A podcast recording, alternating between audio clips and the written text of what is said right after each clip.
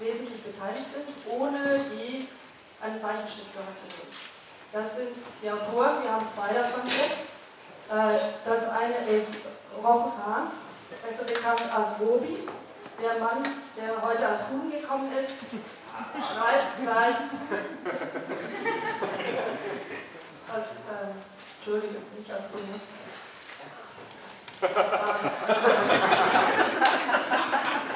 Eigentlich glaube ich. Schreibt seit Anfang 2000 äh, die Erotic Comics Horst. Alles Neue ist das Neue und Alraune mit, soweit ich weiß, zwei verschiedenen Zeichnern. Äh, Toni Greis und Geier. Das sind dann meine Schwester. äh, dann haben wir Herr Meter, man eigentlich gar nicht vorzustellen braucht, weil er in Erlangen geehrt ist mit einer großen Ausstellung, ein Autor, sechs Zeichner. Äh, aktuell erschienen ist äh, Gift bei Reprodukt. Es wird aber heute Abend auch um das Schreiben für den Comic gehen, was in Deutschland üblicher ist, nämlich Autor und Zeichner in Personalunion. Die Zeichnerin vom Gift, Barbara Jelin, schreibt wenn sie nicht gerade mit Piameter zusammenarbeitet, ihren Comic selbst. Und äh, um die Möglichkeiten, die das eine und das andere bietet, äh, wird es gehen. In anderen Ländern ist die Trennung von Autor und Zeichner sehr viel üblicher. Also ich denke zum Beispiel an die USA, wo in den 90er Jahren eigentlich ein Boom von äh, Autoren, äh, sehr guten Autoren, die für den alternativen Mainstream geschrieben haben, entstand. Und äh, ich mich erinnere, dass ich damals Comics kaufte wegen der Autoren, also wegen Garth Ennis, wegen Peter Milligan, äh, wegen Grant Morrison, weil man einfach wusste, wenn die das schreiben, dann äh, wird das toll. Dass die Zeichner auch toll waren, dafür haben auch die Verlage gesorgt, klar. Aber diese ähm, Geschichte von ich kaufe einen Comic wegen des Autors, das ist in Deutschland relativ unüblich. In Frankreich ist es auch ein bisschen anders. Da kann Christian Gasser äh, der ganz da hinten sitzt. Selber Autor, allerdings von Romanen, äh, Radiomacher und äh, Comic-Journalist, äh, mehr erzählen. Der wird uns den Blick über die Grenze nach Frankreich verschaffen. Und dann ist natürlich auch ähm, die Aufgabe der Verlage in diesem Zusammenhang interessant. Wir haben Michael Grünewald dabei, der äh, lange Jahre beim Carsten Verlag die äh, vor allem auch Graphic Novel äh, Abteilung betreut hat. Und die Frage, wie greift ein Lektor ein, wie hilft er, wie macht er den Hebammendienst ähm, bei Comics, die mit einem Autor und einem Zeichner arbeiten oder eben gerade nicht, wir an Stelle. Ich möchte mich jetzt äh, dem Thema erstmal über die Bande annähern. Und zwar ist Rochus Hahn, auch bekannt als Robi, äh, nicht nur Comicautor, sondern auch ein sehr profilierter Drehbuchautor, äh, den Namen, den alle kennen, ist äh, Das Wunder von Bern. Und es sind aber, die Liste ist lang, ich habe sie nicht auswendig gelernt, aber sie ist lang und es gab einige Titel auch mit, ach so, das ist der. Und äh, natürlich würde man schon gerne wissen, ich würde gerne wissen, äh, wie unterscheidet sich die Herangehensweise, wenn man für einen Comic schreibt oder wenn man für einen Film schreibt? Wenn man für einen Comic schreibt, dann hungert man. Wenn man für einen Film schreibt, dann hat man gut zu essen und Magenspür. Also das ist so ein bisschen der Unterschied. Ähm, die Liste meiner Erfolge ist übrigens nicht so lang. Also ich könnte jetzt nicht mehr als fünf Filme nennen, äh, für die ich mich nicht schämen würde, gelaufen sind. Ich kann mich aber an kaum einen Comic erinnern, den ich geschrieben habe, den ich nicht klasse finde. Ähm, beziehungsweise, man muss es eben sehen, bei den Comics, da sitzen die Zeichner, die sind Regisseur und Team in Personalunion und wenn die ein Wort ändern, rufen die mich an und sagen, äh, Sensei, darf ich etwas ändern? Und ich sage, wohl an denn. Und Wenn ich allerdings zu irgendeinem Redakteur gehe, dann ist das der große Käse und der sagt, hör zu Junge, das machst du jetzt so. Und dann kriege ich so 30 Seiten, äh, 30 ähm, Seiten äh, Anmerkungen, ähm, die Sie aus irgendwelchen Seminaren, wie werde ich schnell Redakteur und kann mit Autoren umgehen, äh, äh, dazugelernt haben. Und na, da hat man natürlich dann eine sehr demütige Kappe auf dem Kopf. Da kann man nicht im Kostüm auftauchen, da kann man nicht den, den großen äh, Mäuserich spielen. Das ist dann etwas, ähm, sagen wir mal, ja, also das Schmerzensgeld ist okay. Vielen Dank. Ebenfalls Bande, oder zumindest äh, beim Anfang. Äh, ich grüße meinen alten Freund Ewald. Ich meine, also ich muss, ich bin ja hier oben und das sage ich ganz offen, um ein bisschen anzugehen. Aber ich habe nicht oft die Gelegenheit, weil ich eigentlich von Natur aus relativ bescheiden bin. Aber Ewald, weißt du noch, das erste Comic Salon Erlangen, wir haben sie alle mitgemacht, wir beide. 14 Stück. Soll ich euch die Namen sagen?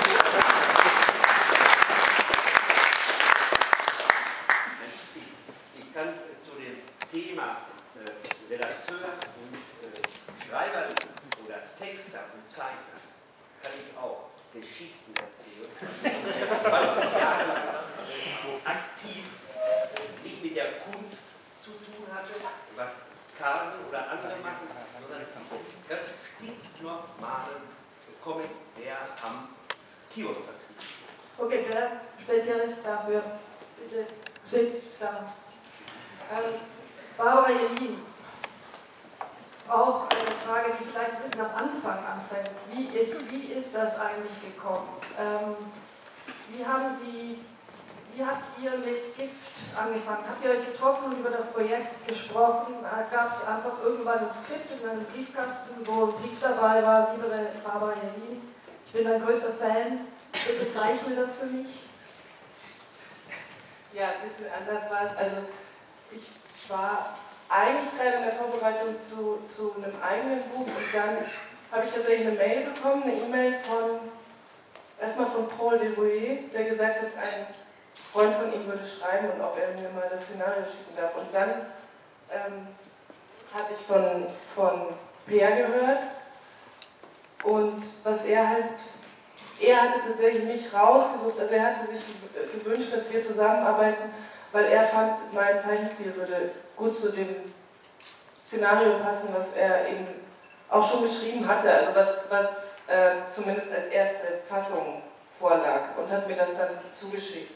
Und so sind wir ja, losgegangen in die Zusammenarbeit, die ja dann noch ein paar Jahre gebraucht hat, mit auch vielen Fassungen des Szenarios und vielen Fassungen des Storyboards und viel Interaktion. Ein paar Jahre, ähm, wie viele Jahre? Also, dass wir uns kennengelernt haben, war vor dreieinhalb Jahren inzwischen, glaube ich, schon die Zusammenarbeit, die konkrete, weil ich hatte dann noch Projekte, war über zwei Jahre.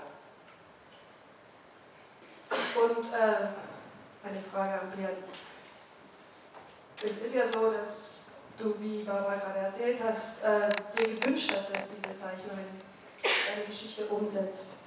Äh, wie, wie ist das Gefühl, wenn dann die ersten Seiten kommen?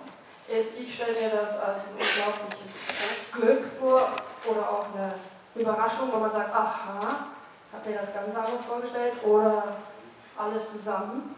Vielleicht auch, hm, das ist nicht meine Geschichte, aber auch gut. Wie war das? Also, es ist, es ist grundsätzlich so, dass, dass ich in meinem Kopf die Geschichte fertig habe und äh, dass, ich, dass ich immer anders, was die Zeichner machen. Aber es ist klar.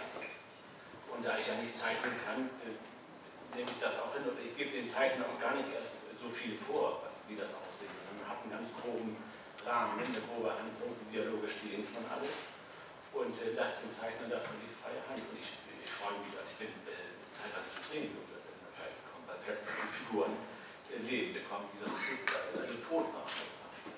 Das, das sind immer ganz wunderbare Augenblicke gewesen, gerade von Barbara. Man hat der Mail alles rüber und hat in der Schweiz hat sie ja lange gearbeitet, sich zurückgezogen und dann kam dann so aus der tiefsten, dunkelsten Schweiz via Mail kam, kam dann ganz tolle äh, Storyboard-Seiten und auch fertige Seiten.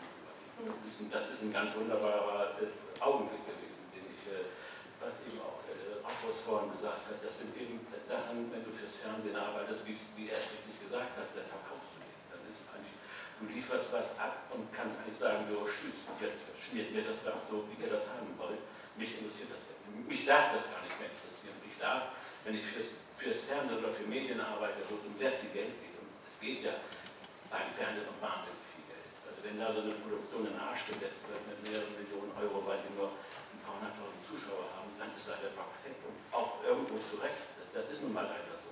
Und im Comic ist ja das ganz, ganz Wunderbare, finde ich als Autor, dass wir, wir, wir versauen kein Geld. Also bestenfalls sind da ein paar Blatt Papier in den Arsch, die du wegschmeißen musst und natürlich unsere Arbeitszeit, das ist klar.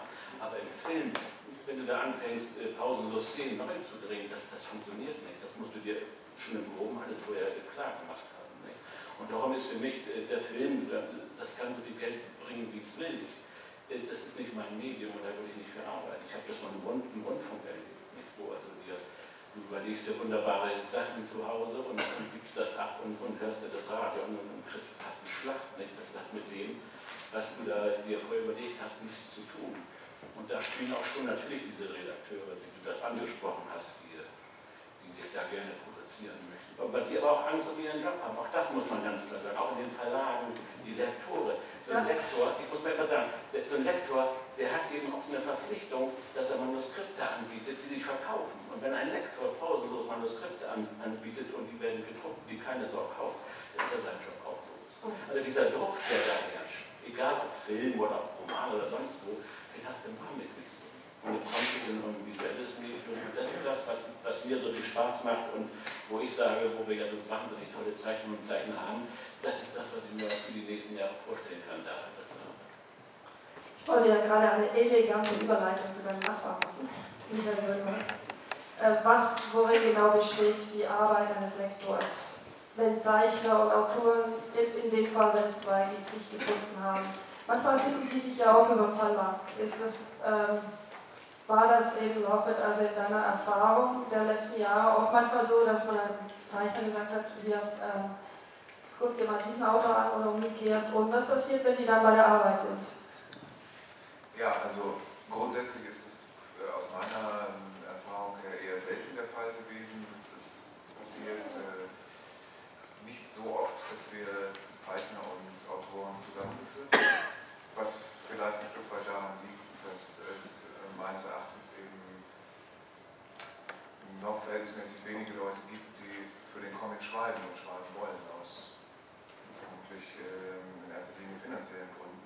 Und von daher ist es in der Regel so, dass ähm, sich, wenn denn ja, Teams sich gefunden haben, Autor und Zeichner, dass die gemeinsam uns herantreten. Also dass das der nächste Schritt ist, was im Grunde äh, Projekt angeboten wird, sei es eben von jemandem alleine oder ähm, von einem Team. Und im Grunde ähm, ist das eine Entwicklung jetzt zum Beispiel wieder, wieder hervorkommen von Peer beispielsweise, die ich natürlich begrüße, also einfach ähm, diese, dieses Gefühl, dass relativ häufig sogar ähm, junge Künstlerinnen und Künstler kommen, Geschichten anbieten, aber man so das Gefühl hat, okay, ähm, das passt von der Zeichnung her, das passt von der Art, in Bildern zu erzählen, funktioniert es, aber die Geschichten haben eben in vielen Fällen dann nicht die nötige Substanz und es gibt eben nicht den natürlichen Schritt, vielleicht wie in, in Frankreich, denke ich, vielleicht üblicher ist zu sagen einfach, okay, ich stelle dir mal einen Autor oder eine Autorin vor. Aber die Arbeit, die haben, mehrere Jahre dauern kann, äh, ist es so, dass die nach drei Jahren kommen, nachdem sie drei Jahre zuvor bei dir waren und sagen, äh, so, wir sind jetzt fertig?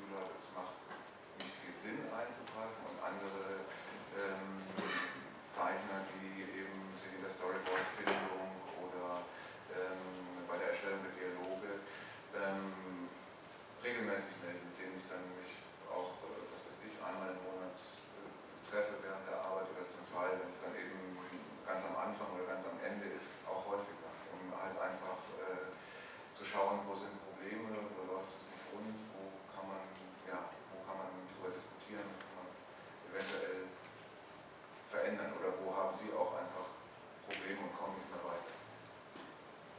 Christian, äh, Stichwort Frankreich viel schon. Ja, ich habe ja äh, jetzt das. Genau, die Reihenfolge gemacht. Ähm, da kennt man ja von den Alben eigentlich diese festen Teams und aber auch bei den ähm, neueren Comics Zeichner, die dann mal was schreiben, Autoren, die dann wieder einen Comic zeichnen. Ähm, ja, also in Frankreich gibt es ja kein, in dem Sinn, äh, kein Modell. Also es gibt äh, sowohl im äh, Mainstream-Bereich als auch im unabhängigen Autorenbereich gibt es sehr viele verschiedene Möglichkeiten, wie Leute zusammenarbeiten können. Also in den USA, so das erwähnt, da ist zum Beispiel jetzt im Mainstream-Bereich die, die Arbeitsteilung gang und gäbe.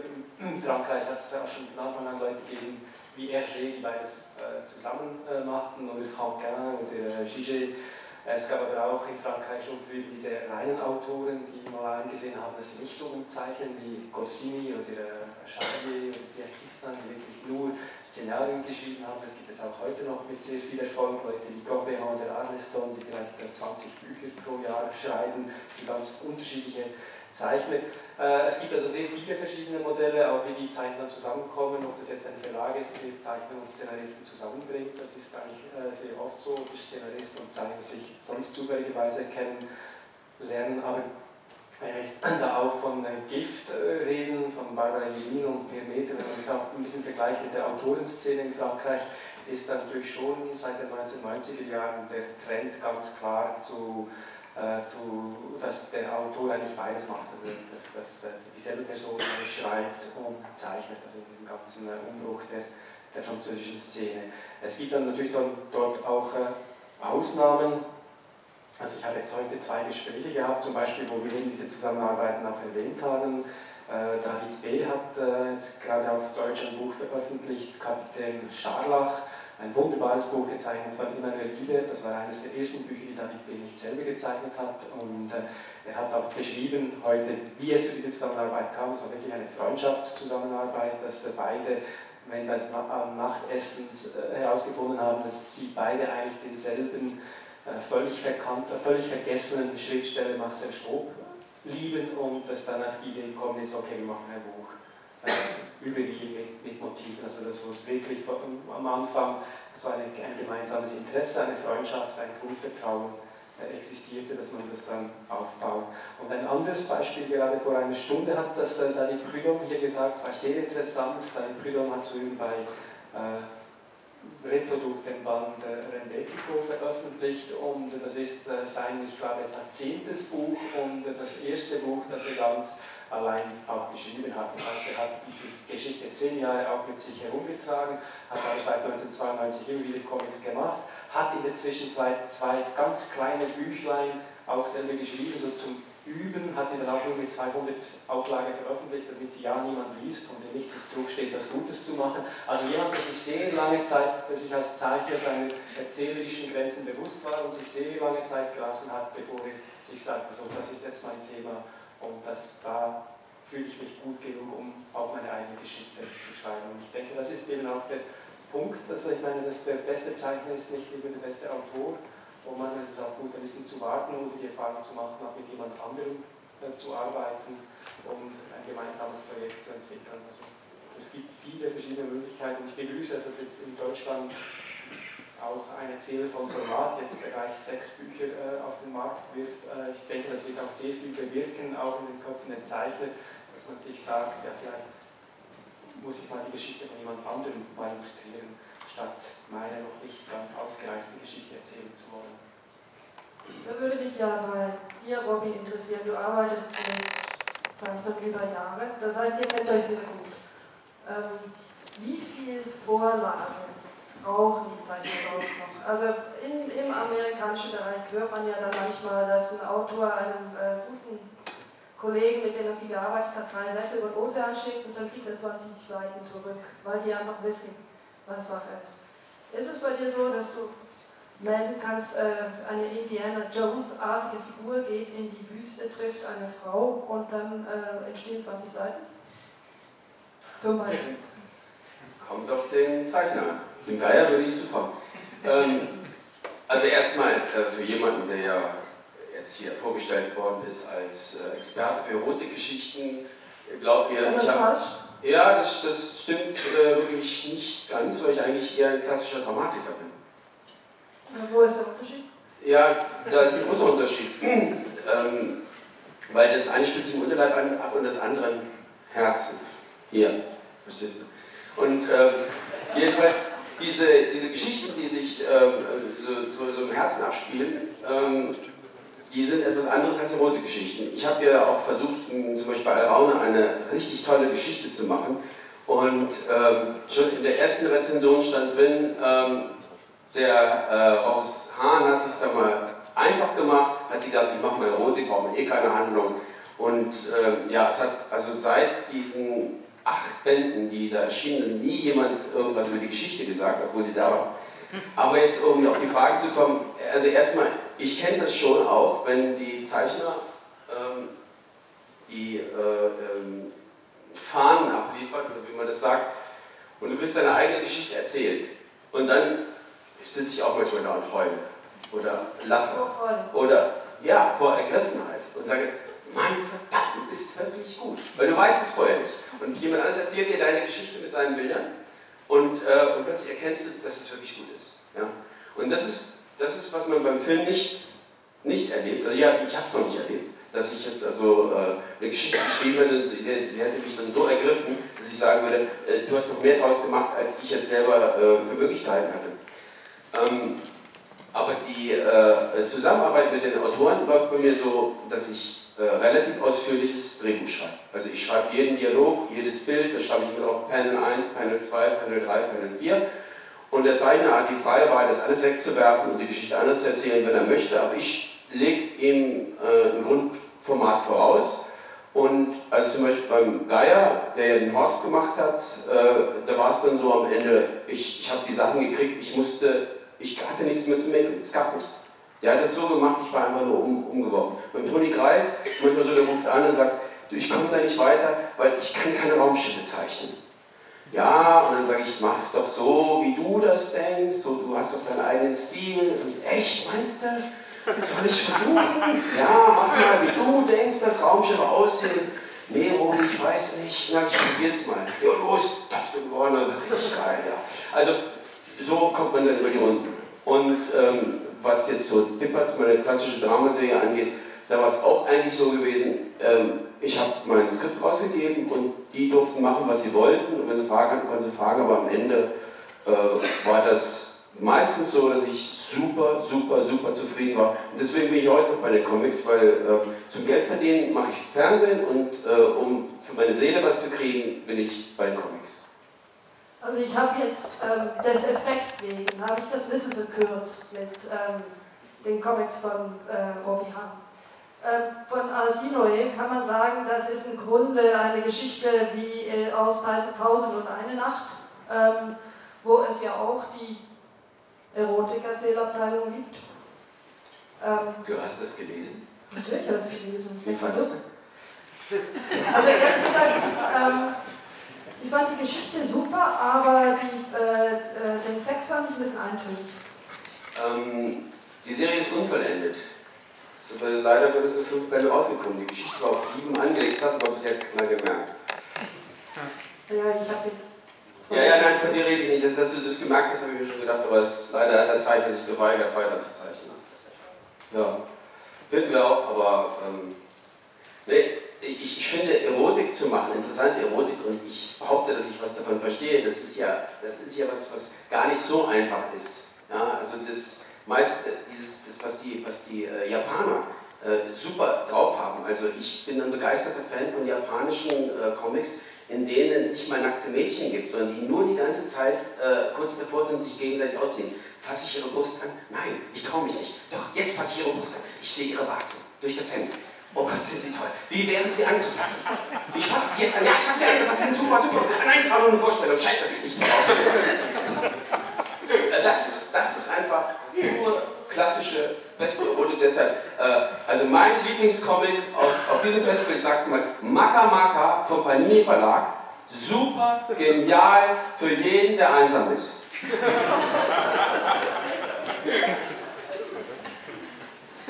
Ja, wie finde ich jetzt den, nee, ich weiß nicht, den Übergang für den Sophia Ähm, Per Meter, ein Autor, sechs Zeichner und Zeichnerinnen. Äh, was ist der Masterplan? Was habt ihr vor mit dem deutschen Comic? Also es gibt, es gibt keinen Masterplan, das hat sich eigentlich alles letztendlich äh, beinahe zufällig äh, abgespielt. Ich habe vor vier Jahren wieder Kontakt zu Paul Leroy aufgenommen und ihn gefragt, wie er das sieht, ob es in Deutschland äh, Zeichner gibt. Zunächst mal für meinen Hamann, der ja seit 20 Jahren ein Szenario vorlag, der nur zu einem Drittel fertig gezeichnet worden ist, damals von Christian Gondi. Und äh, ob es da überhaupt für den Hamann Zeichner gibt. Und also der Paul gesagt, da ist, die Szene ist wieder in Bewegung, da war ja in den 90er Jahren Stillstand, also Mitte der 90er Jahre. Komm mal nach Hamburg und dann besprechen wir das alles. Und dann hatte Paul ja gleich vorgeschlagen, dass unser Kreis den Hamann machen kann, dass wir das anbieten. Und das hat ja auch alles wunderbar geklappt. Ich hatte gerade die Sorge angefangen und ich habe gesagt, das dauert jetzt nicht. Und es war ja, ich werde da warten. Das ist genau der Stil, der für Hamann optimal ist. Du wirst das sehr gut können. Und in diesen zwei Jahren hat sich das eben ergeben, dass ich hatte Barbara über diese wunderbaren Springhefte kennengelernt, der Korn gehabt. Ich hatte ein, eine, ein, ein wunderbares Bild von gesehen und habe eine Treppenszene und ich habe sofort gewusst, das ist der Stil für, für, für diese Gottfried. Das, das muss man versuchen, wie Barbara da interessiert ist. Und das hat also zu meiner großen Freude auch geklappt. Und so kamen dann immer, immer mehr Zeichner dazu und ich habe ja diese ganzen Ideen, das sind ja teilweise Erzählungen, die ich, also diese Kinderseriengeschichten, das sind, äh, sollten Erzählbände werden. Und ich habe ja leider erleben müssen, dass die Verlage über die Art, wie ich diese Geschichten erzähle, in Prosaform, äh, mir gesagt haben, das ist nicht marktgerecht, das können wir so nicht verkaufen. Nicht? Und äh, von daher war ich, das, also war ich gezwungen, das irgendwie anders, anders anzugehen und anders zu verpacken. Und da ich eben meine Wurzeln ganz stark im Comic immer gehabt habe, schon also als Kind, ich habe als Kind diese wunderbare Wäscherwelt kennengelernt in den 60er Jahren, habe in den frühen 70er Jahren als Schüler einen Versandhandel eröffnet, antiquarische Comics und dann Bremen die Comic-Zeitschrift Comics und das 76 mit rausgegeben. Also habe einen ganz kleinen Beitrag leisten können, dass in Deutschland in den 70er Jahren der Comic-Szene geben kann. Habe ich also immer auch da nie den, den Kontakt verloren zur Comic-Szene. Hatte schon vor 20 Jahren eigentlich gehofft, dass ich mit Christian Hamann äh, probiert habe, was nicht geklappt hat, dass man da auch mit anderen Zeichnern andere Projekte hinbekommt. Aber leider Gottes ist das ja äh, zusammengebrochen. Die Zeichner, die zu der Zeit äh, also auch so gut waren, dass man das hätte international anbieten können. Du kannst nur einen Comic produzieren, der so, der so äh, umfangreich ist in der Arbeit, wenn du den auch international verkaufen kannst. Also nur für den deutschen Markt ist das, ist das ein einziger Wahnsinn. Nicht? Und das hat ja bei Hilf ganz toll geklappt. Wir haben nach Frankreich von Anfang an mit dem Buch gehabt. Und wir haben jetzt Spanien bekommen und aus, aus Korea eine Und es ist bei Hermann sehr ähnlich. Wir haben also auch da ist, der bei Kastermann kommen mit Frankreich. Und wir sind da sehr zuversichtlich, dass wir dann nach unsere Länder äh, dafür begeistern können. Und also, also das ist so, das hat sich dann also immer schrittweise ergeben, dass ich meine, meine, meine Geschichten, die ich eigentlich als Prosa schreiben wollte, weil ich ja auch vom Theater komme und das ist das, dieses äh, Zauberwort, was du genannt hast. Und darum geht es, glaube ich, auch die Menschen, die sind heute hier, weil sie glauben, dass wir jetzt in der Lage sind, so innerhalb von einer halben Stunde Weisheit zusammen, wie man ein Szenario schreibt. Und das ist, da muss ich alle enttäuschen. Also man wird jetzt hier nicht so, so, eine, so eine Gebrauchsanweisung kriegen, wie, weil es das nicht gibt, wie schreibe ich ein Szenario. Das ist, das ist vielleicht im Fernsehen möglich, hier ganz bestimmt. Oder 2001 hat man so, so ein fertiges Buch gemacht, wie schreibe ich ein Drehbuch. Das haben sehr viele Menschen gekauft und meinten, wenn sie das, wenn sie das jetzt gelesen haben, können sie ein Drehbuch schreiben. Nach einem bestimmten Prinzip. Dann würde ich gleich nachhaken wollen bei Barbara. Denn äh, es ist ja doch ein Dialog, den man eingeht, Autor und Zeichner. Und das finde ich bei Gift besonders interessant. Das ist die Geschichte einer Giftmörderin, erzählt aus der Perspektive einer Journalistin, gezeichnet von einer Künstlerin, nämlich Barbara, geschrieben von äh, Vermeter. Äh, kam es vor im Laufe der Arbeit, dass du gesagt hast, äh, hör mal, Peer, also äh, so aus meiner Erfahrung mit Frauen und als Frau würde ich sagen, das, das ist jetzt nicht ganz so, wie du das, oder die Figur würde das anders machen, oder ähm, kann ich mir jetzt gerade nicht vorstellen, dass sie sowas sagen würde, oder gab es diese Art von, sagen wir, ähm, Erweiterung dann auch des Blicks? Ja. Ähm, es gibt ja zwei, eben, du hast es ja gesagt, es gibt ja zwei Figuren, in der, zwei Hauptfiguren in der Geschichte. Das eine ist die Mörderin, das ist die Figur, die wir die, glaube ich, von Anfang an ganz stark, ganz klar da war, auch eben durch diese Hörprotokolle, die Sie geschrieben haben. Die andere Figur, die Erzählerin, eine junge Frau, die nach Bremen kommt, das, ich denke, das ist die Figur, die auch am meisten Prozess durchgemacht hat in der Zusammenarbeit. Ähm, weil die war für mich einfach wichtig. Das war, mein, war die Figur, durch die ich an die Geschichte ran bin, meine Identifikationsfigur. Und das merkt man halt beim Zeichnen, also beim Entwerfen, beim Storyboard, dann manchmal auch erst äh, in der finalen Umsetzung, wenn, das, wenn da was noch nicht, wenn das halt klar für mich, aber für mich so nicht glaubwürdig ist, wenn es nicht sitzt, wenn es im Bild nicht funktioniert, wenn ich es nicht erzählen kann. Und da bin ich oft und auch teilweise, glaube ich, vehement ähm, am PR herangetreten und habe gesagt, lass uns da noch was dran arbeiten, lass uns da noch was machen mit Vorschlägen und ähm, haben da im Prozess dann auch, denke ich, wie siehst du das? Ja, also, das, ist wie, das ist wie eine Probe am Theater, die auf mehrere Wochen geht, wo man also die Figuren in der Probe auch erst, das ist ein Prozess, der geht über viele, viele Probestunden. Ist also gerade hier in, in, in diesem Fall bei der Erzählerin, wo eben, ich bin ja nun mal keine Frau, wie alle das sehen, und da war eben diese, diese weibliche Komponente, die ich ja nie haben konnte, mit reingebracht auch, auch als, als, als Frau und auch als eine, eine, eine, junge Frau, das war ja auch die große Schwierigkeit, wie können wir so eine junge Frau, das sind ja letztendlich deutsche Gedanken, die sie hat. Und darum ist ja der Nietzsche da reingekommen. Ich habe also versucht, das, was der Friedrich Nietzsche ja vor Freud so im, so im Nebel stochern, dieses Unterbewusstsein, das von Gordon entwickelt ist, so das, dieses Über-Ich, das musste da ja irgendwie rein. Und da habe ich also bei Nietzsche ganz wunderbare Zitate gefunden, die da ja auch reingekommen sind. Aber dieses Finden, diese Findung dieser jungen Frau, wir haben sehr viele Paneltexte gehabt zu Anfang, wo uns auch schon klar war, wir, ich schreibe die jetzt erstmal ein und das ist einfach wichtig, um die Frau auch deutlicher zu machen, dass da alles, dass der Großteil rausfliegt, das war uns schon klar. Darf ich mal kurz äh, nachfragen? Paneltexte sind nicht ähm, Sprechtexte, sondern äh, beschreiben oder was immer erweiterte Texte. Also das, das also auch, kann auch ein innerer Monolog sein. Das, ist ja auch so. das, ist ja, das heißt, das ist ja die Erzählerin. Die, diese Geschichte, die wir also in der Mitte haben, die von der Rahmenhandlung gehalten wird, die wird ja in einem Rückblick, in einem einzigen und, und, und also diese Erzählerin, da haben wir schon, äh, die haben wir so richtig uns erarbeitet. Die war also, das, das war schon alles so, die hat ihre Gänge durchblähen gehabt, das war schon völlig klar. Wir haben, äh, Heinrich Heine hat da noch viel mehr äh, eine ganze Seite eine kleine zum Beispiel rausgefunden, wo wir dann gesagt haben, es war schön, aber die Geschichte auch nicht weiter. Wir haben sehr viele Reflexionen gehabt, auch der Tine van Arnim war noch viel stärker. Aber wir haben auch da gesehen, eigentlich ist es schöner nach dieser äh, Vogelszene in dem, in dem Café, wo sie ja auch sehr aufgewühlt ist, dass wir sie jetzt einfach mal ganz ohne Text oder vielleicht auf einer Seite in einem Panel eine ganz kleine Reflexion, dass wir sie jetzt ganz ohne Text mal so drei Seiten lang durchbringen gehen lassen. Und da ist ja eben das, äh, dieser wunderbare Strich von, von Barbara, der eigentlich genau das, äh, ihre, die, die, innere Aufgewühltheit dieser Frau. Und, und, das ist ja das Einmalige am Comic, das kannst du auch im Film kannst durch den Zeichenstil ja etwas innere, also innere Vorgänge zeigen. Und das hat Barbara ja traumhaft gelöst.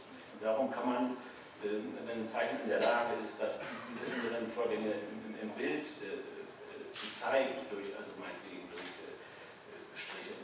Häuser, die plötzlich oben aufhören oder durch eine Düsternis plötzlich, dann, dann kannst du auf die Texte verzichten. Das setzt dann aber auch eine, eine, eine sehr gute Zeichnung oder, oder eben ein Zeichner. Ähm, Michael, ich möchte jetzt gerne vom Inhalt zum Geld wechseln.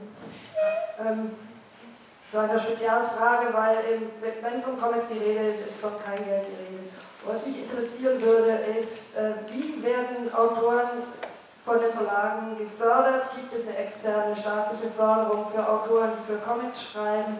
Ähm, ich weiß, dass äh, Verlage Workshops machen mit Autoren. Also da wird eigentlich, äh, ganz abgesehen davon, dass natürlich die Zusage für ein Buch auch äh, eine finanzielle Förderung ist. Aber wie können Verlage, wie, wie fördern Verlage im Moment Autoren?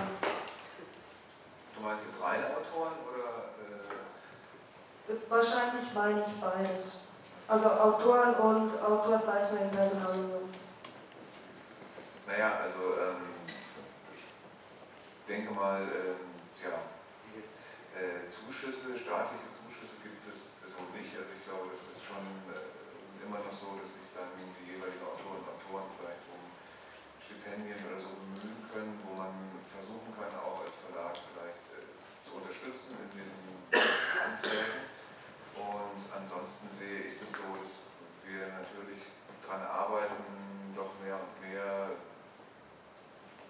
mit dem jeweiligen Vorschuss für das Buch und auch mit dem Blicken über die, die Landesgrenzen hinaus, aber relativ früh versuchen, ähm, ausländische Verlage anzusprechen und zu schauen, ob es möglich ist, da ähm, Lizenzausgaben zu machen, dass das der einzige finanzielle Weg gerade ist. Also das ähm, glaube ich, das ist das Geld, was man als Comiczeichner und als äh, äh, Comic-Autor verdient, darüber muss man nicht groß reden, das ist immer noch ja, grundsätzlich äh, unterbezahlt. Ne? Da, das ist kein Ding, aber, aber ich glaube eben einfach, dass das Bewusstsein ähm, ein Stück weit wächst, zum Beispiel bei einem Verlag wie Carlsen zu sagen, ähm, wir gucken mal, dass wir am Anfang einen höheren Vorschuss geben oder wir staffeln den Vorschuss, um den Autoren zu ermöglichen, vielleicht den einen oder anderen Nebenjob, der ansonsten ähm,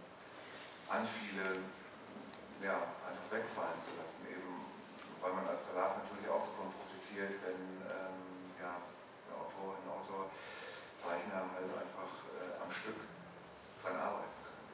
Aber da, da ist natürlich äh, einfach Raum für Verbesserung. Genau. Genau.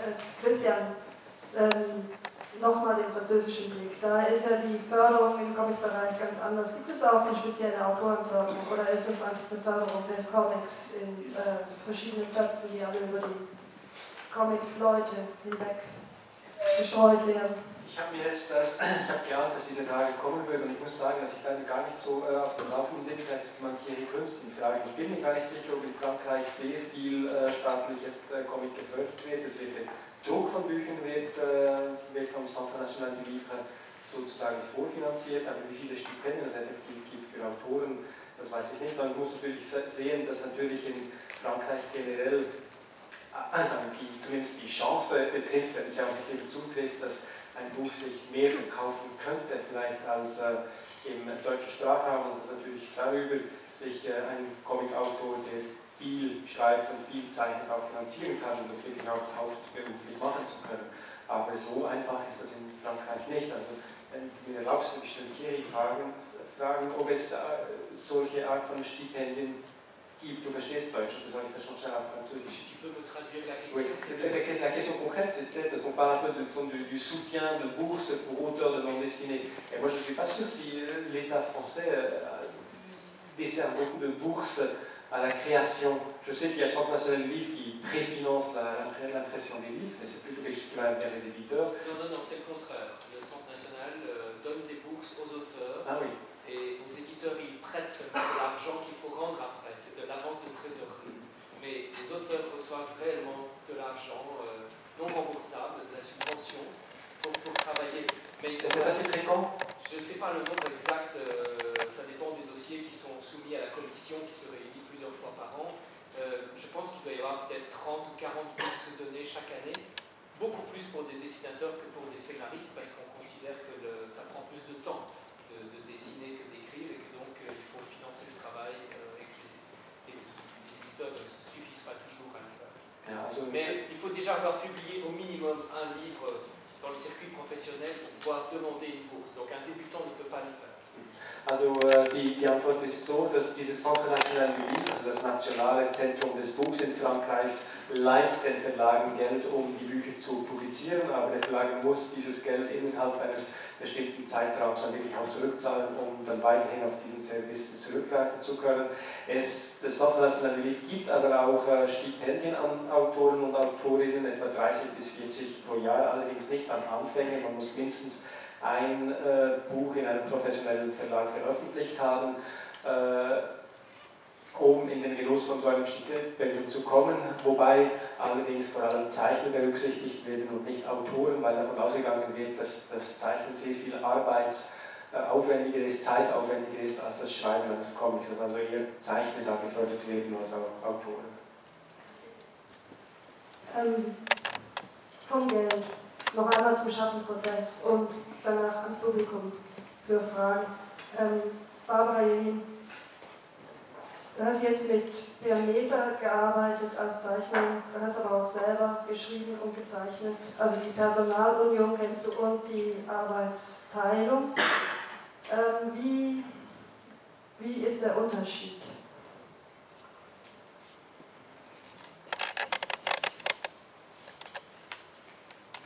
Also es betrifft jetzt auch meine Arbeitsweise, aber meine Arbeitsweise, wenn ich alleine Bücher mache, ist sehr vermischt. Ich schreibe nicht erst einen Text fertig und dann fange ich an zu zeichnen, sondern ich habe eine Idee und das geht dann Hand in Hand. Also ich, ich zeichne, meistens kommen die Ideen durch Zeichnen viel mehr und das konkretisiert sich dann und dann entsteht der Text. Manchmal entsteht der Text wirklich auch, wenn ich schon ähm, am Fertigzeichnen bin. Und ich denke, das ist eine sehr mühsame Methode. Ich weiß nicht, ob es die beste ist. Ich finde sie aber sehr spannend, weil sozusagen klar ist, nicht nur der Text erzählt ja einen Teil der Geschichte, sondern das Bild erzählt den anderen Teil. Und ich denke tatsächlich, man kann von beiden Seiten kommen.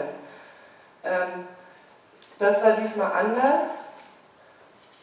Klar, weil ich halt ähm, einen Text bekommen habe, den ich dann zeichnerisch wie das Per vorhin sagte, ins Leben gerufen habe, das war schon auch sehr interessant. Also weil ich diesmal mich eben darauf konzentriert habe, wirklich dieses, was man dann ist, Schauspieler, Regisseur, irgendwie Beleuchter, Kostümmacher oder so in einem, sich wirklich nur darauf zu konzentrieren. Trotzdem war es natürlich auch so, das hatten wir ja noch gerade schon, dass sich äh, auch ein Hin- und Her-Prozess ergeben hat zwischen uns.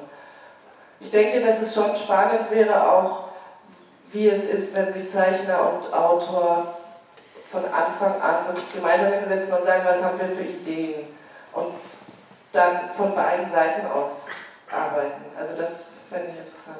Ist das äh, in deiner Arbeit so, Herr Hahn? Ähm, ja, ich arbeite ganz gerne alleine, habe aber schon mit vielen zusammengeschrieben. Es ist wirklich so ein 100 schwer, weil diese Tränensäcke, das wirklich wie, wie Schallklappen. Man sieht nichts, was rechts und links ist. Ähm, also das Schreiben mit anderen. Ähm, ich bin nicht so ein großer Fan davon, wenn jetzt ein, ein Comiczeichner sich mit mir hinsetzen will und mir was besprechen will. Ähm, aber ich glaube auch, dass Frauen andere Co-Mitarbeiter sind als Männer. Ich habe jedenfalls nie das Problem gehabt, dass jemand angerufen hat und gesagt hat, müssen wir nochmal drüber reden, über die Szene, die stimmt so nicht. Ähm, ich äh, habe die Frage vergessen. das würde ich doch sagen. Nein, nein, nein, nein. gar nicht so gut. Ich, die Frage war schon gut, aber ich wollte auf eine andere Frage antworten, die du noch nicht gestellt hast. Und zwar ähm, geht es um das Thema, wie kann man denn Qualität reinkriegen in die Szenarios? Weil die Tatsache, dass die nicht besonders gut bezahlt werden, ja, ist keine große Hilfe, da richtig tolle Autoren an den Start zu kriegen. Aber es gibt einen, einen ganz interessanten Aspekt. Äh, wenn jemand sich hinsetzt und eine Fleischerlehre macht, ja, und äh, nebenbei nächtens Comics zeichnet, dann gibt es auch Leute, die wollen Literaten werden, die wollen ein Buch veröffentlichen, die schreiben illegale Schubladen voll mit Zeug. Und für die gibt es ein wirklich hervorragendes Forum, weil es gibt nämlich tatsächlich mehr, mehr gute Zeichner, als dass es gute Szenaristen gibt. Und diese Erfahrung auf dem Comic-Gebiet, äh, meine Geschichte von sich umgesetzt zu sehen, ist ein Erfolgserlebnis und fortbildend. Und das kann ich äh, durchaus anregen, dass vielleicht in die Richtung auch etwas äh, unternommen würde, dass, sagen wir mal, äh, Jungautoren auf die Tatsache aufmerksam gemacht werden, dass Szenarien schreiben eine dankbare Sache ist, die sie auch neben ihrem Metzgerstudium nachts erledigen können äh, und sie brauchen nicht so lange wie der Zeichner dafür. Und ähm, ah ja, guckt mich an. Ich meine, äh, in, in, der Drehbuchszene bin ich niemand. Äh, hier äh, im, im Comic-Bereich, naja, also. das trage ich ja nicht jeden Tag. Das Kostüm im Drehbuchbereich würde vielleicht auffallen. Ja, aber das, ähm, das traue ich mich nicht. ähm, es ist schon spät, meine Uhr geht glaube ich, vor. Wir haben Zeit noch für ein paar Fragen, hoffe ich zumindest. Sind welche? Oh, wow. Okay. Ähm, eins, zwei, drei, vier. Ja, ich wollte fragen, jetzt bei, also ich habe mich jetzt mit dem Thema bisher nicht beschäftigt, aber ich habe mir jetzt immer so vorgestellt, dass ein Autor für einen Comic äh, auch schon so eine Art ähm, ja, Strichzeichnungen macht, wie etwa er zum Beispiel die Figuren haben möchte, die stehen, äh, was genau sagen und sowas, auch sich teils beschreibt, wie sie ausschauen. Persönlich ist das alles auch teils eher so, wäre so wie so eine Art normales Drehbuch, so ein Film so. Jetzt wollte ich wissen, gibt es auch, dass ähm, Autoren so richtig direkt alles äh, direkt vorgeben, wie, wie Figuren stehen oder so, oder also vielleicht sogar schon die einzelnen Tennis-Tipps und auch, wenn zum Beispiel welche auch Erfahrungen haben, selber mit Comics zeichnen oder so, dass sie dann so genaue Angaben haben? Oder ist das oder viele. Das gibt's. Also, ähm, ja. Es gibt im Szenario alle, alle nur denkbaren Formen. Also meine Form ist eben so, wie man das in der Ausstellung auch legen kann. Und es gibt Szenaristen, gerade aus Frankreich, wie mir das der Paul erzählt, die die Seiten ganz genau vorgeben und die auch ganz genau immanent vorgeben und die auch nicht sehr erfreut sind, wenn ein Zeichner was ändert. Und das sind Leute, die, die selbst auch zeichnen. Also denkbar ist grundsätzlich also jegliche Form. Und, und so wie ich das mache, das, das habe ich auch eigentlich gar nicht gewusst. Ich bin da ja ganz naiv rangegangen. Nicht? Ist das offensichtlich eine Form, die es heute gar nicht gibt? Das, das war mir gar nicht so klar. Nicht? Weil es ist wohl offensichtlich so, dass er genau wie, wie du das gesagt hast, dass Szenaristen eher so die Seite vorgeben und im Groben praktisch das vorskizzieren, was ich, was ich eine Frechheit finde mit dem Zeichenfigur. Also das, dann ist ja das ganze Potenzial, was ich bei einem Zeichner abrufen kann, das ist ja flöten. Dann ist er ja nichts anderes als, als mein, mein, mein Dobi, der da meine, meine Einzeichnung macht. Also das würde mir im Traum nicht einfallen, zumal ich das nicht kann. Und ich bin auch der Meinung, dass gerade das Storyboard, das ist die elementarste Arbeit am Comic, das wird völlig unterschätzt. Also ich sag mal, zeichnen, entweder jemand kann zeichnen oder jemand kann nicht zeichnen. Das ist ganz einfach. Und das mit dem Schreiben dasselbe. Aber genau diese Phase aus, aus, aus diesem Text, also das zu leben, zu, zu, zum Leben zu erwecken, das finde ich eine ganz großartige Das ist eine Begabung, die ich auch gar nicht habe. Also ich, ich bewundere immer Storyboard-Seiten. Also das glaube ich jetzt gar nicht, dass du die Begabung nicht hast. Aber ich denke mal, das ganz Wesentliche ist nicht zeichnen zu können. Das Wesentliche auch nicht Geschichten erzählen, äh, erfinden zu können. Das wirklich Wesentliche ist die Fähigkeit, etwas erzählen zu können. Das muss ein Zeichner können und das muss der Autor, der die Geschichte erfunden hat, bis zu einem bestimmten Maße können. Aber wichtig ist, dass es der Zeichner kann. Wenn der erzählen kann, dann ist es, da kann die Geschichte mittelmäßig sein und trotzdem wird es irgendwie funktionieren. Die Fähigkeit des Erzählens, des spannenden Erzählens, des interessanten Erzählens, das ist das rare Gut, wo wir auf der Suche sind. Äh, Entschuldigung. Ja. Ist nicht an. Nein, ach so, schade. Äh, dann rede ich einfach laut. Äh, erst noch eine Anmerkung zum ersten, weil ich ja selber äh, Zeichner und Autor bin. Ich bin auch der Meinung, ein Autor, der selber kein Zeichner ist, sollte dem Zeichner möglichst wenig vorschreiben, weil er keine Ahnung davon hat. Das sollte wirklich dem Zeichner überlassen. Meine Frage war nun äh, noch an äh, Michael. Äh, ich habe von einer Autorin gehört, die äh, für Carlsen Manga getextet hat, dass sie praktisch bei Erscheinen des, des des Buches nachher doch sehr überrascht war, was von ihren Texten, die sie geschrieben hat, nachher noch übrig war. Da habe ich das Gefühl, dass da manchmal doch äh, die Zusammenarbeit äh, vielleicht doch nicht so intensiv war. Wobei natürlich ja vielleicht mit der Zeichnerin gesprochen wurde, mit der Autorin nicht, das weiß ich nicht, aber eigentlich sollte sowas ja nicht passieren, dass, dass, dass der fertige Comic äh, in der Hinsicht noch für den Autor eine Überraschung ist. Kann ich jetzt tatsächlich nichts zu sagen, weil es eine andere Abteilung ist davon äh, eben auch äh, während dieser Zeit nichts mitbekommen habe. Auch, es gab auch keinen, ich habe jetzt keinen Austausch gehabt mit den Kolleginnen aus dem äh, Manga-Bereich, deshalb weiß ich es nicht. Ähm, ich kann für unsere Arbeit sagen, dass wir es schon äh, genauso gehandhabt haben. Das heißt, es gab keinen Textumstellen, sondern, äh, sondern äh, man hat sich halt mit den Autoren getroffen, Änderungsvorschläge angebracht, durchaus. Also es ist schon so, dass da über die Texte drüber gegangen wird, aber es wird halt äh, diskutiert mit den Zeichnern und Zeichnern am Ende. Und äh, man findet in der Regel dann ähm, einfach äh, einen Kompromiss zwischendrin. Aber es sollte nicht so sein, da stimme ich dazu, dass, ähm, dass der Autor oder die Autorin am Ende Werk nicht. Natürlich nicht. Aber das, wie gesagt, kann ich nicht, äh, kann ich nichts zu sagen, weil ich es nicht mitbekomme. Ich hätte noch die eine Information vom Herrn Hahn.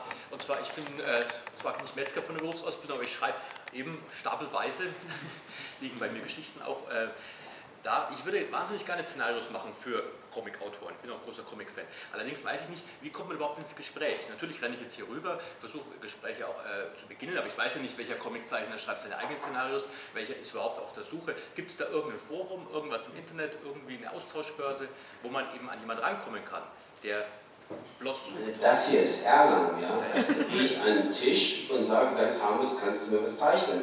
Und dann, wenn mir das gefällt, was der Typ mir zeichnet, dann frage ich mal nach. Wie sieht es denn aus? Hast du Interesse? Und äh, wenn du das machst, hast du am Ende von einem Salon locker mal so zehn Adressen im Sack. Vielleicht sogar zwei hübsche Zeichnerinnen. Also alles möglich. Ja. Hier ist wirklich alles drin. Okay, das mache ich ja gerade schon, deswegen bin ich hier. Aber sonst gibt es nichts, irgendeine äh, Sache, wo man. Mir ist nichts bekannt, aber vielleicht. Äh, es gibt ja das Comic-Forum.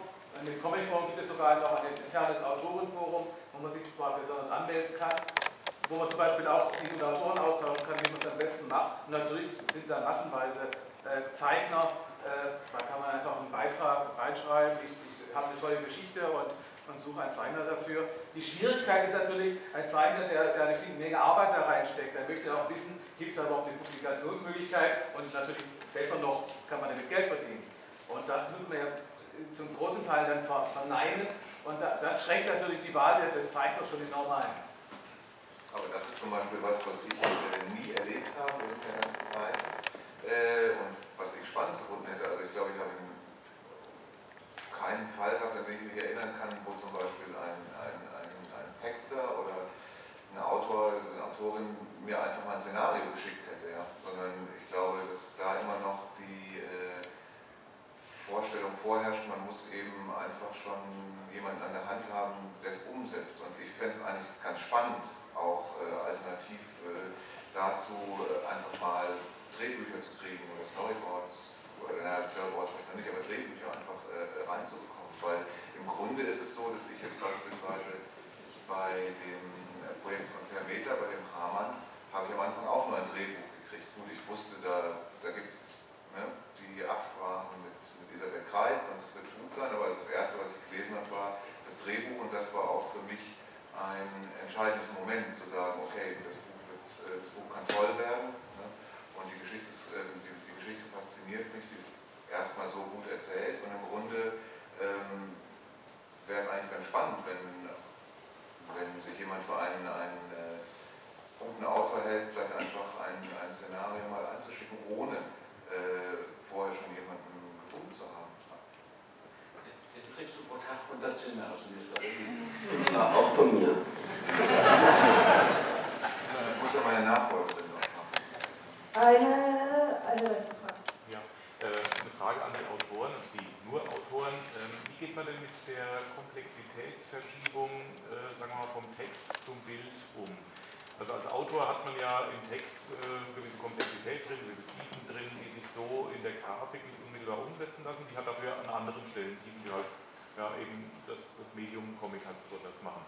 Ähm, steckt, tut man sich das gar nicht rein in den Text? Also ähm, konzipiert man den Text anders als zum Beispiel einen Roman, den, den man als eigenständigen Roman äh, veröffentlichen will? Äh, ebenso Stichpunkt äh, eher so Drehbuch oder äh, sagt man einfach, naja gut, ich stecke da mal alles rein, was ich denke, was reingehört und äh, dann sehe ich, was der Zeichner, die Zeichnerin draus macht und äh, das ist dann auch gut. Nee, das wäre eine Aktion. Dann kann ich ja einen Roman schreiben und achte schon sehr darauf, dass ich das also sehr spärlich halte. Und das Einzige, wo ich gucke, wenn also lange Dialogszenen kommen, die sich nicht vermeiden lassen, das ist ja das große Problem auch im, im, im Comic. Anders als im Film. Ich kann im Film innerhalb von, von 20 Sekunden eine, eine unheimlich Dialogszene haben. Das geht im Comic eigentlich überhaupt nicht. Und da ist immer die Schwierigkeit, äh, wir haben das ja gehabt im GIF zum Beispiel, diese Szene, äh, wo dann mal jemand äh, dem Leser was über Gottfried erzählen musste. Das war gesagt, das, natürlich kann man das machen, dass man jetzt diesen Wirt hinstellt an seinem Empfangstisch und er erzählt fünf Seiten lang über etwas. Aber das, das, ist ja undenkbar. Das, dann muss, also ich als Autor versuche dann schon äh, dem Zeichner, dann versuche ich dem Zeichner oder der Zeichnerin was anzubieten. Dann überlege ich mir was, okay, das war so eine Treppenszene, wo es in die Höhe geht. Wir haben das bei Hamann auch gehabt da waren unvermeidlich äh, waren längere Dialogszenen, die, die einfach nötig waren im Polizeipräsidium, weil da was auch einfach gezeigt werden musste. Und das, das war sehr schwierig, weil dieser Aufsatz, also wir können, das ist ja so meistens so, dass das Allheilmittel, wir gehen mal ein bisschen nach draußen und zeigen draußen die Straße und haben dann aus dem Aff die Sprechblase. Das kannst du aber nicht pausenlos machen.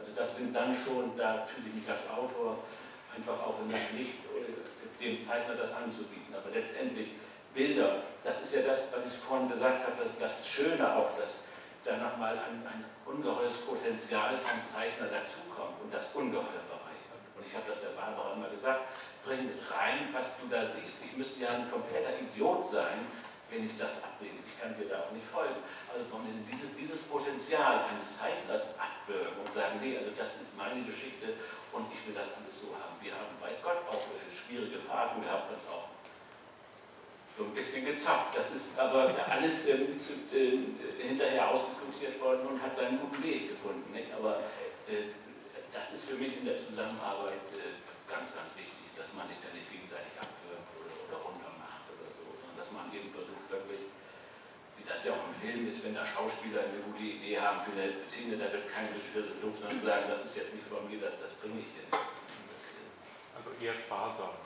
Also ich, ich mache das sehr sparsam, ja, weil ich mich freue auf das, was ein Zeichner oder eine Zeichnerin reinbringt.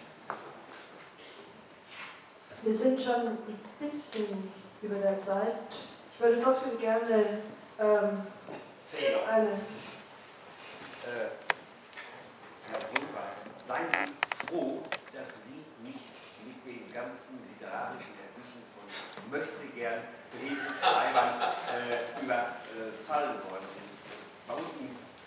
Verlag hatte ich die Aufgabe, dann natürlich dann den Stapel drauf, Ebert kommt, sag den Leuten mal ein nettes Wort. doch lieber jetzt, das ist jetzt, ich, bin, ich habe irgendwann mal, bevor ich der Elektriker das ist nichts, dass man sagt, Leute, geh in deinen Beruf zurück. Was ich, das, das, ist die, das ist die Schwierigkeit. Äh, in Deutschland halten sich sehr viele Schreiberlinge äh, und auch Zeichnerinnen oder Entschuldigung, gleichzeitig für begabte äh, Leute, die gleichzeitig gute Szenarien schreiben und auch zeichnen können. Wer das kann, so beten zu seinem Gott und sagen, Gott sei Dank. Da müssten die Japaner sehr gläubig sein. Äh, also äh, ja, ja gut, es gibt, es gibt über, es gibt überall, also was ich an Stories gesehen habe in meiner Geschichte, ich habe Berge Horrorkeller, trifft ganz selten zu. Was das Eingreifen von Autoren in die Bezeichnung, da bin ich als Autor schreibe, ich habe auch, hab auch schon Geschichten. Nur, ich habe nach der vierten aufgehört, überlasse das den Profis. Die können das besser. Nur, wenn der Autor eine Idee hat, dann gibt es einen Zeichner wieder und der Zeichner führt diese, diese einzelne Idee nicht aus und versammelt dann, ist es, dann muss man das ist die Schwierigkeit vom Autor und vom Zeichner zu wissen, was will der eine? Wenn, wie vorhin gesagt wurde, wenn, wenn, wenn die, das äh, Skriptszenario gut erzählt ist, ne, dass, der, dass jeder das sofort versteht, dass das in Bilder umzusetzen, ist relativ einfach. Aber wenn es dann kompliziert wird, wenn der Zeichner, der, der Autor sich wirklich viel gedacht hat, dann ist es die Aufgabe des Redakteurs zu sagen, wenn er das dann kriegt, hey, Zeichner, da musst du noch mal ran. Du hast das nicht umgesetzt. Und der Zeichner muss auch sagen, äh, das ist das Letzte, was ich sage, Comic machen in Frankreich, in Japan, in Deutschland, in Amerika ist ein knallhartes Geschäft. Und dazwischendurch sitzt der arme Redakteur, der im Monat oder im Jahr, äh, im halben Jahr seine acht Sachen machen muss oder 16 Jahre nicht viel Zeit dafür, sich mit Experimenten äh, abzugeben. Denn dann in der chefredaktionellen Nacken. Ewald, ich habe eine konkrete Frage. Die ganzen Stapel, die du uns jetzt